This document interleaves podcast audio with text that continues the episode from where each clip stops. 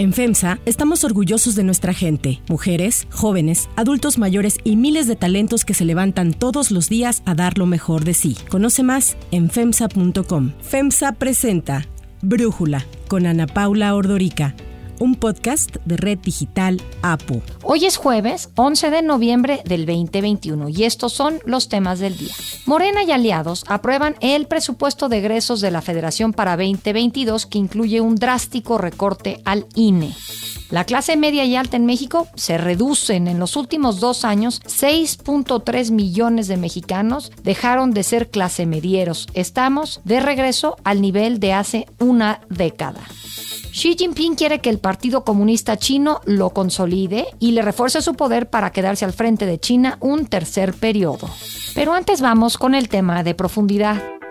El compromiso con el señor presidente de la República electo es trabajar de forma conjunta para efecto de poder combatir las prácticas de corrupción y con ello pues, generar mejores condiciones para el desarrollo institucional en la República Mexicana. Con estas palabras, Santiago Nieto, hoy ex titular de la Unidad de Inteligencia Financiera, se comprometió en septiembre del 2018 a ayudar al presidente entonces electo, Andrés Manuel López Obrador, a combatir la corrupción durante su gobierno. La Unidad de Inteligencia Financiera, la UIF, es una unidad administrativa de la Secretaría de Hacienda y Crédito Público encargada de recibir y analizar información relacionada con la prevención, detección y combate a los delitos de operaciones con recursos de procedencia ilícita y el financiamiento al terrorismo. Fue creada el 7 de mayo del 2004 cuando el presidente era Vicente Fox. No obstante, los propósitos para los que fue creada la UIF parecen haber cambiado y ahora más que una instancia para prevenir el crimen, parece un instrumento gubernamental de persecución de personas no gratas para la 4T. Desde el inicio, Santiago Nieto aseguró que combatiría con todo el lavado de dinero. La posición de la nueva administración va a ser combatir estas prácticas para efecto de evitar que haya lavado de dinero y que se utilicen las instituciones financieras del Estado para fines contrarios a los que fueron diseñadas. Tan solo el año pasado, la UIF informó del bloqueo de más de 21 mil cuentas bancarias presuntamente relacionadas con el crimen organizado. Basta con que la UIF meta a alguien a su lista de personas o empresas bloqueadas para que los fondos de las cuentas bancarias de los acusados se congelen, tras lo cual tienen 10 días hábiles para presentar documentación que acredite la legalidad de todas sus transacciones, algo que usualmente no ocurre tan rápido y no es tan sencillo. Nieto, quien fue titular de la Fiscalía Especializada en Delitos Electorales en el gobierno de Enrique Peña Nieto, dirigía la guerra contra la corrupción del presidente López Obrador desde el Frente Financiero, en donde inició procesos contra funcionarios como el exministro de la Corte Eduardo Medina Mora, al cual le congelaron las cuentas y entonces decidió retirarse, renunciar a ser ministro de la Corte. También al exsecretario de Seguridad Pública, Genaro García Luna, al gobernador de Tamaulipas, Francisco Javier García Cabeza de Vaca, al exdirector de Pemex, Emilio Lozoya, en contra de quien presentó seis denuncias ante la Fiscalía General de la República. Los investigadores de la UIF reciben millones de transacciones al día, las cuales deben estudiar para determinar si realmente existe alguna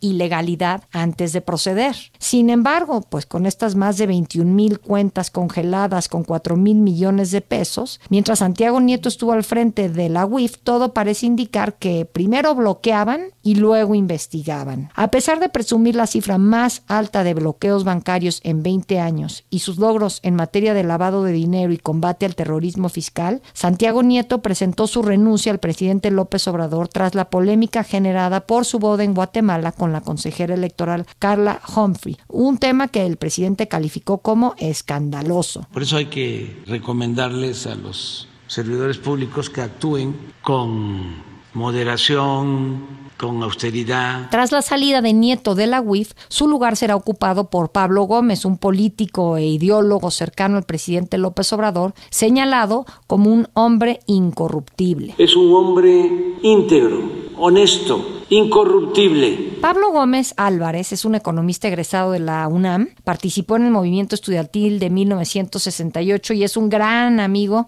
de la jefa de gobierno Claudia Sheinbaum, por eso algunos bromearon luego luego que se dio su nombramiento que era el primer miembro del gabinete nombrado por Sheinbaum. Gómez ha afirmado que bajo su mandato no se hará un uso político de la UIF, pues no tiene necesidad de hacer venganza política, ya que la institución está centrada en investigar ilícitos y no en el espionaje de personas. El nuevo titular de la UIF mencionó que en gobiernos anteriores la instancia fue utilizada para la extorsión, al igual que otras instituciones, por lo que la 4T está tratando de desmontar el Estado corrupto más que andar ajustando cuentas y ese es el camino que seguirá al frente de la UIF, según Gómez. Ahora, ha llamado la atención tras su nombramiento que actualmente al menos seis familiares cercanos a Gómez son funcionarios de este gobierno, entre ellos su expareja, Elvira Concheiro, que es tesorera del gobierno federal, su hijo Ángel Gómez Concheiro, que es director general de grandes festivales comunitarios en la Secretaría de Cultura de la Ciudad de México, y su sobrina Galia Borja Gómez, quien es subgobernadora del Banco de México. Para Brújula, Salvador Mejía, socio de Asymmetrics, plantea tres preguntas sobre lo que sigue en la UIF con Pablo Gómez al frente. La designación de Pablo Gómez como el nuevo titular de la Unidad de Inteligencia Financiera, por supuesto que ha generado una gran polémica y muchas preguntas. Yo tengo tres. La primera tiene que ver con la comunicación con Estados Unidos. Me pregunto si hemos mandado el mensaje correcto al nombrar a un político al frente de una instancia que es brutalmente técnica. Me pregunto qué estarán pensando en la OFAC, en la DEA, en el FBI, en el Departamento de Justicia al respecto. Me pregunto cuál va a ser a partir de aquí la cooperación de estas autoridades con nosotros. La segunda pregunta tiene que ver con la curva de aprendizaje de Pablo Gómez. Es un área, insisto, terriblemente técnica que tiene un enorme marco normativo a cumplir por parte no solo del sistema financiero, sino también del sistema económico a través de la famosa eh, ley antilavado. ¿Cuánto tiempo le tomará a Pablo acostumbrarse a toda la nueva terminología? ¿Cuánto tiempo le tomará el entrar en contacto con eh, los integrantes del sistema financiero? Y lo tercero, mi tercera duda, tiene que ver con la calidad de las investigaciones de la unidad de inteligencia financiera de aquí para adelante. Me pregunto si tendrán eh, una mejora, si se mantendrán estables o si de plano se irán a la baja. El análisis. Para profundizar más en el tema, le agradezco a Jorge Lara, abogado constitucionalista, experto en sistema penal acusatorio y combate al lavado de dinero, platicar con nosotros. A ver, Jorge, pues te preguntaría, yo he oído mucho que critican que Pablo Gómez no sabe nada de lavado de dinero, pero yo entiendo que cuando Santiago Nieto entró tampoco sabía y se puso a estudiarle. Bueno, Santiago Nieto provenía de ser fiscal eh, electoral, es abogado, tiene conocimientos de derecho penal y por supuesto que en la titularidad de esta institución, cualquier profesionista de estas áreas de derecho, por supuesto de economía, como lo es Pablo Gómez, de administración, etcétera, puede calificarse para el efecto. Sin embargo, desde el punto de vista estrictamente técnico, que dejará sentir una curva de aprendizaje que dada la circunstancia que atraviesa el país en materia de crimen organizado y corrupción, se antoja que tiene que ser un aprendizaje importante y contundente y rápido. Pero además, además de los requerimientos técnicos que implican conocimientos de derecho penal, del título de inteligencia, de temas de seguridad nacional, etcétera, que quizás algunos de ellos Pablo Gómez en su trayectoria como legislador pudiera conocer, hay otro atributo del cual no se habla mucho y que forma parte de de, los lineamientos internacionales que rigen a estas instituciones en todo el mundo, que es la autonomía operativa y política. Aquí sí me parece que también es un imperativo categórico que Pablo Gómez pues es identificado en un proyecto político y con una agenda determinada en donde habrá quizás un mayor énfasis en la persecución o en el incluir, como lo comentas, a personas no gratas o a personas que no comparten la forma de pensar, la expresión política ideológica del gobierno y del presidente. El simple hecho de ver que al presidente le disgustó que en la boda asistieran políticos de oposición, pues nos habla de un talante poco tolerante en una sociedad plural y democrática como la que tenemos y en todas las unidades de inteligencia financiera de haber un escrupuloso desempeño con visión de Estado, objetivo y de bajo perfil, por cierto. A mí me llama la atención que la UIF nace en el 2004 y la verdad es que antes de Santiago Nieto no había tenido titulares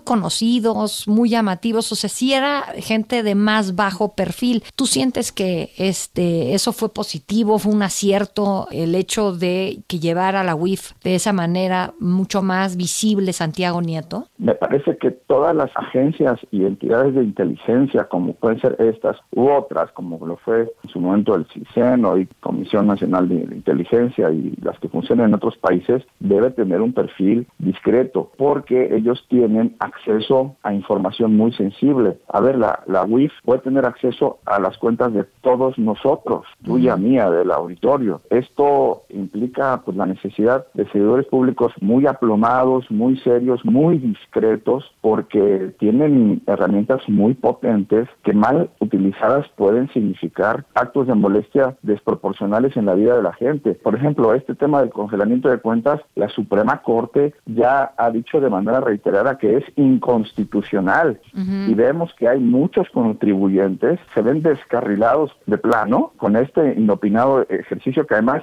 ni siquiera está reconocido en la ley. Lo que la ley reconoce en el artículo 115 de la ley de instituciones de crédito es el bloqueo de personas, no el congelamiento de cuentas. El aseguramiento de las cuentas, el único que lo puede realizar es el Ministerio Público con la autorización de un juez. Aquí vemos que se han saltado las trancas y desde luego pues esto ha generado un estropicio. Es más fácil procurar un descongelamiento a través de un amparo y esto ha llegado al, al grado pues de que ya el propio Santiago Nieto en los últimos meses ha expedido oficios diciendo que definitivamente carece de facultades. Vamos a ver ahora con la llegada de Pablo Gómez cómo se ve este tema específico del famoso congelamiento de cuentas, que es algo que ni siquiera existe en la ley. A mí hay otra cosa que me preocupa, Jorge, y es el hecho de que conozco mucha gente que le han congelado cuentas, se ha acercado mucha gente pues con la preocupación de que ya no saben qué hacer porque las instancias legales las han agotado y por el contrario no veo qué tanto esté haciéndose en el combate al lavado de dinero del crimen organizado y esta llegada de alguien tan político como Pablo Gómez, los que más han de estar contentos puedan ser eh, los narcotraficantes el crimen organizado.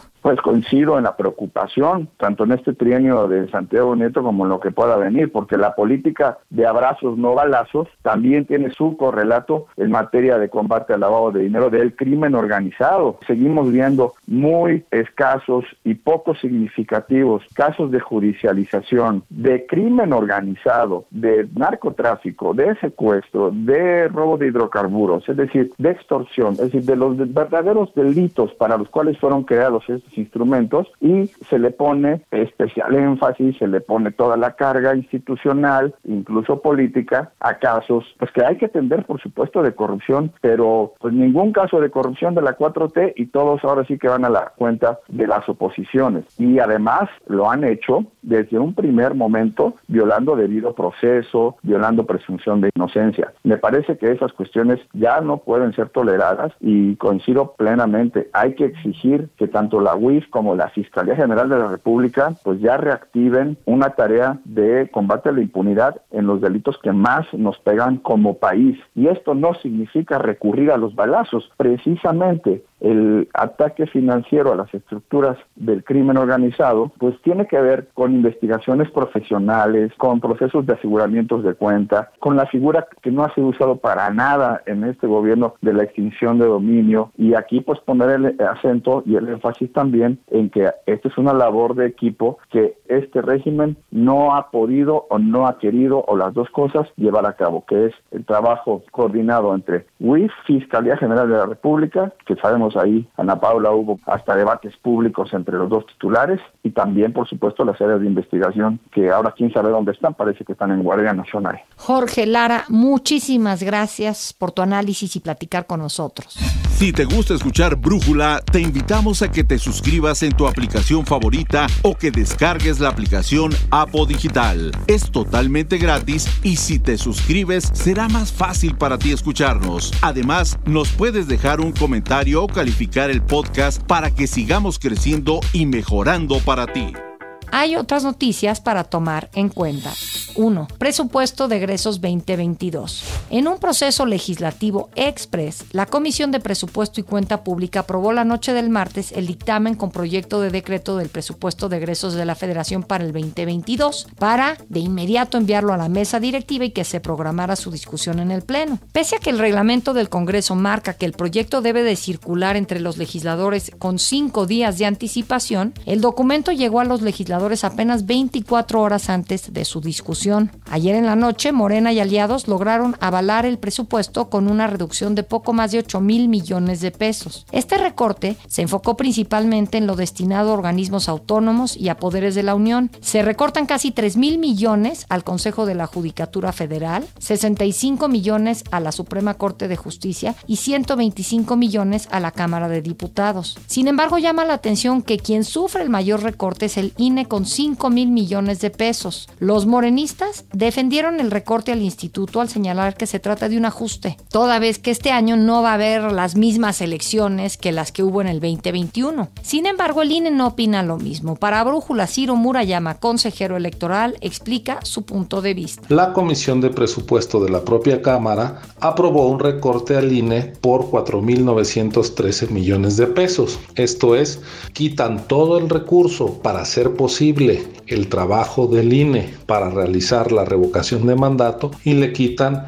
mil millones adicionales. De esta manera se está poniendo en riesgo la posibilidad de la realización de este ejercicio de participación democrática ciudadana. Paradójicamente, el partido y el gobierno que impulsaron la revocación del mandato, ahora que puede concretarse y ahora que el INE tiene todos los planes y toda la organización dispuesta para hacer factible la revocación de mandato, nos encontramos con el impedimento presupuestal puesto desde el grupo mayoritario en la Cámara de Diputados. Menuda paradoja. El recorte se dio pese a la defensa y argumentos de Lorenzo Córdoba cuando asistió a comparecer ante diputados. Según Ignacio Mier, el coordinador del grupo parlamentario de Morena, reducir el presupuesto del INE no pone en riesgo la realización de la consulta sobre revocación de mandato tal y como lo han advertido los consejeros electorales. No está en riesgo, tiene los recursos suficientes. Al respecto, el INE planteó ayer al Consejo General aplazar la fecha para realizar la revocación de mandato, la cual estaba prevista para el 27 de marzo del 2022. El instituto argumentó que necesitará más tiempo para validar las firmas, ya que el Tribunal Electoral ordenó que las firmas se aceptaran en papel y no solo a través de la aplicación. Así lo explicó el consejero presidente Lorenzo Córdoba. Obliga a línea a dedicar más tiempo para verificar y validar los más de 2.7 millones de apoyos ciudadanos que se requieren para que este ejercicio pueda ser convocado en los términos constitucionales. Ahora, la eventual revocación de mandato se realizará dos semanas después, el domingo 10 de abril del 2022. 2. La clase media en México.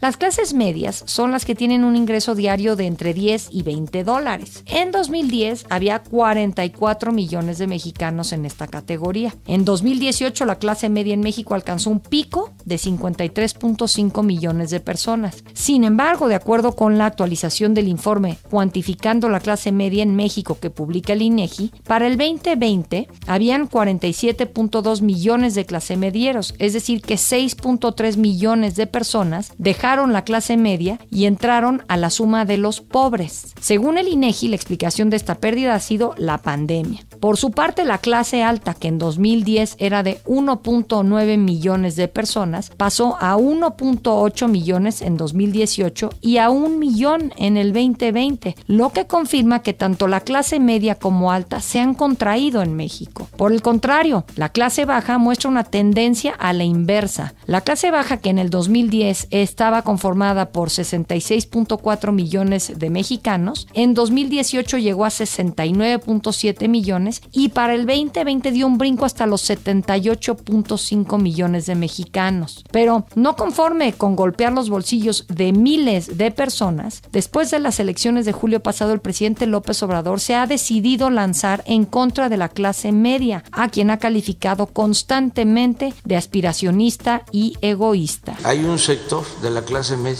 que siempre ha sido así, muy individualista, que le da la espalda al prójimo. 3. Xi Jinping. Larga vida al grandioso y glorioso Partido Comunista de China. El Partido Comunista de China concluye este jueves la reunión que lleva a cabo desde inicios de semana, en la que se espera se alcance una resolución que consolide la autoridad del presidente Xi Jinping un año antes del 20 Congreso del partido, en el que se abordará la continuidad de Xi al frente del país. La resolución histórica, la tercera que hace el partido desde su fundación en 1921, se centrará de manera oficial en los logros del partido en los últimos 100 años. Recordemos que China eliminó el límite de mandatos de la presidencia en 2018, lo que podría mantener a Xi en el poder para el resto de su vida. Es un compromiso inquebrantable del Partido Comunista de China. Una década después de estar en el poder, Xi no enfrenta rivales evidentes y según especialistas se ha logrado consolidar a través de conseguir una economía estable, una correcta política exterior, apoyos al ejército, entre otros aciertos. Sin embargo, no todo ha sido bueno con Xi al frente del país. Se ha producido una dura represión contra grupos religiosos y activistas de derechos humanos, se ha limitado la libertad de expresión y se ha atentado contra la oposición en Hong Kong, además de las amenazas militares contra Taiwán. Yo soy Ana Paula Ordorica. Brújula lo produce Batseba En la redacción, Ariadna Villalobos. En la coordinación y redacción, Christopher Chimal. Y en la edición, Omar Lozano. Los esperamos mañana con la información más importante del día. Oxo, Farmacias ISA, Cruz Verde, Oxo Gas, Coca-Cola FEMSA, Invera, Torrey y PTM son algunas de las muchas empresas que crean más de 245 mil empleos tan solo en México y generan valor como parte de FEMSA. FEMSA presentó Brújula con Ana Paula Ordorica, un podcast de Red Digital APO.